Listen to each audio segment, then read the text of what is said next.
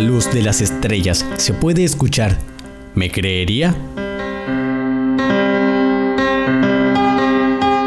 Acabamos de escuchar a Trappist 1, descubierto en febrero del 2017. Siete planetas del tamaño de la Tierra que orbitan una estrella enana. La armonía musical y los ritmos son el resultado de una cadena de resonancia que a través de un modelo matemático se traduce en forma musical, cada vez que un planeta pasa al frente de la estrella, cambiando su frecuencia de luz. Entonces, ¿cómo escucharías la iluminación de nuestras ciudades?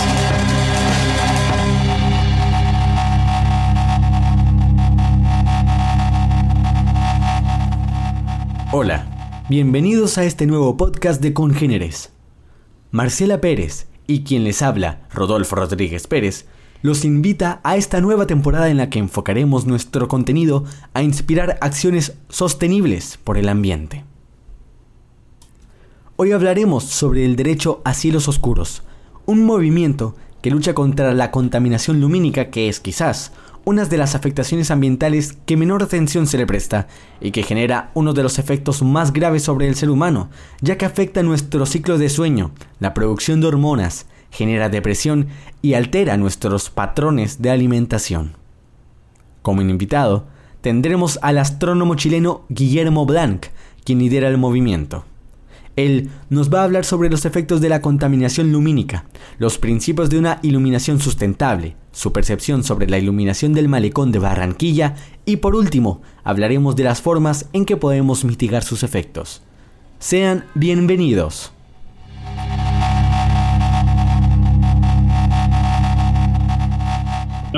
Mi nombre, es Guillermo Blanc, yo soy astrónomo soy investigador de, de, la Carnegie Institution for Science, que es un instituto de investigación de astronomía en California, Estados Unidos, eh, y que opera un observatorio en el desierto de Atacama, en el norte de Chile, que se llama el Observatorio Astronómico Las Campanas.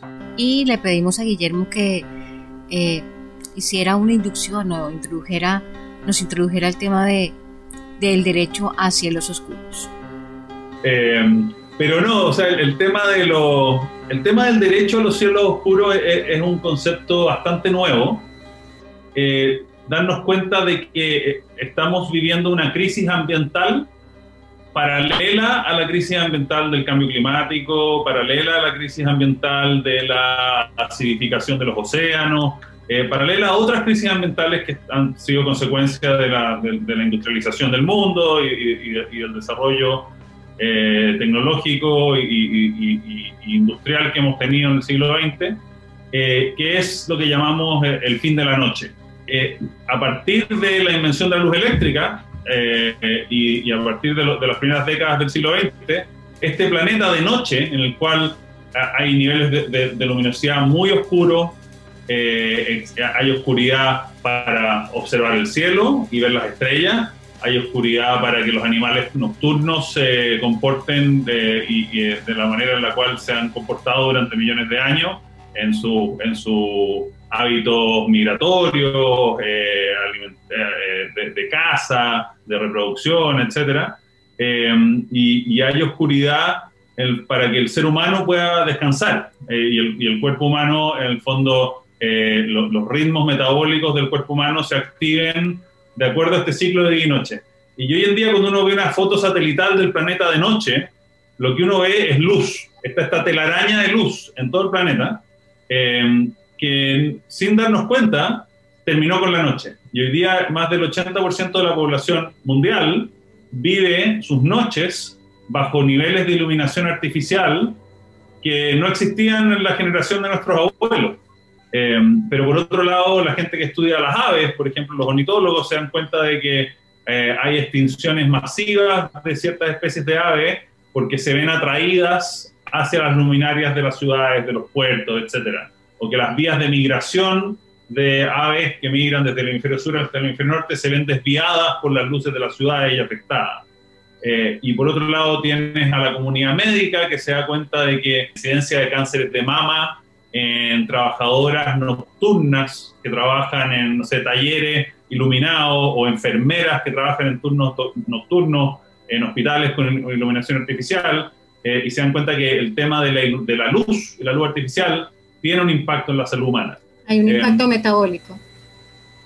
Claro, hay un impacto metabólico importante que, que, en el caso del ser humano tiene que ver principalmente con la producción de melatonina en el fondo hay una correlación indirecta a través del impacto en el sueño en la salud humana.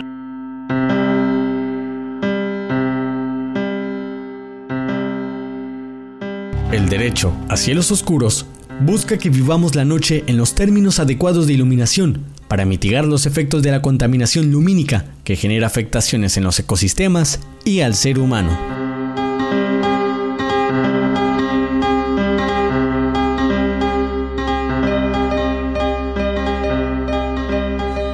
Mira, hay, varios temas en, términos de, eficiencia energética que son importantes. Y aquí hay, un concepto que es súper importante de transmitir, que tiene que ver con que controlar la contaminación lumínica no pasa por no iluminar. Eh, yo creo que sería irrealista pensar que, que debiéramos dejar las ciudades y los pueblos oscuras, y los puertos y los aeropuertos y las faenas industriales que operan de noche a oscura y todos encerrarnos en nuestras casas a dormir. Combatir la contaminación lumínica y controlarla y recuperar la noche pasa por iluminar bien y iluminar de manera sustentable. ¿eh? Y, los conceptos básicos de la iluminación sustentable son tres. Uno tiene que ver con la dirección de la luz, eh, en, el sentido de que eh, la luz tiene que estar dirigida a las superficies que es necesario iluminar. Hay un segundo concepto importante que es lo que te mencionaba antes, que es la intensidad de la luz, que también está relacionado a la, generación de energía eh, y que es lo que te decía antes, la intensidad de la luz que tú necesitas para circular, para caminar por una plaza, etcétera. Pensando también que eh, el, el, sistema visual humano es muy adaptativo. En el fondo, si tú bajas, la, si, en la mayoría de las situaciones urbanas, si tú bajas los niveles de iluminación en un 30%, la sensación de visibilidad no es un 30% más mala.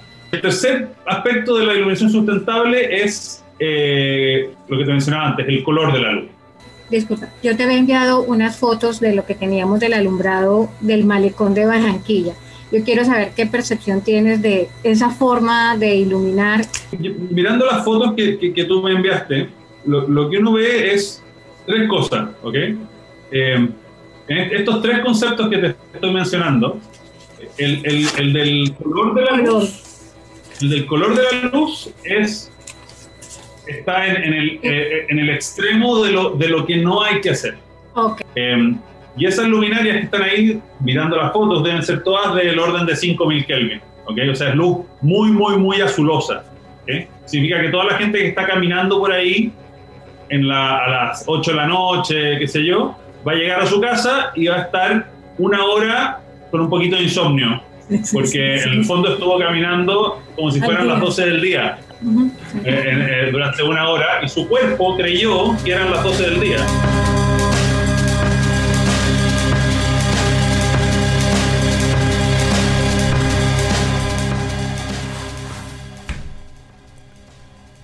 ¿Y qué podemos hacer para combatir la contaminación lumínica?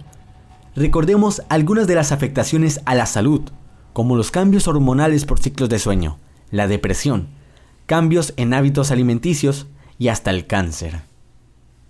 También afectaciones en los ecosistemas por cambios de hábitos en los ciclos migratorios, también los reproductivos de las especies y por supuesto las plantas. Entonces, ¿qué podemos hacer para mitigar la contaminación lumínica? Desconecta electrodomésticos y apaga las luces que no necesitas para disminuir el consumo y generación de energía. Y bueno, eso también ayuda mucho a tu bolsillo.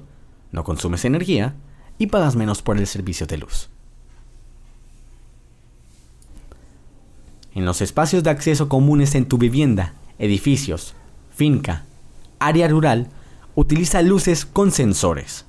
Solo se van a activar con el movimiento y así consumes y se genera menos energía. También desconecta el televisor, la computadora, apaga la pantalla del celular y no revises las redes sociales por lo menos dos horas antes de dormir. Eso te va a ayudar a regular tu ciclo de sueño. Bueno, Rodolfo, ya hablamos de las recomendaciones y eh, esperamos que este podcast haya sido útil para ustedes y nos escuchamos en una próxima emisión. Hasta pronto.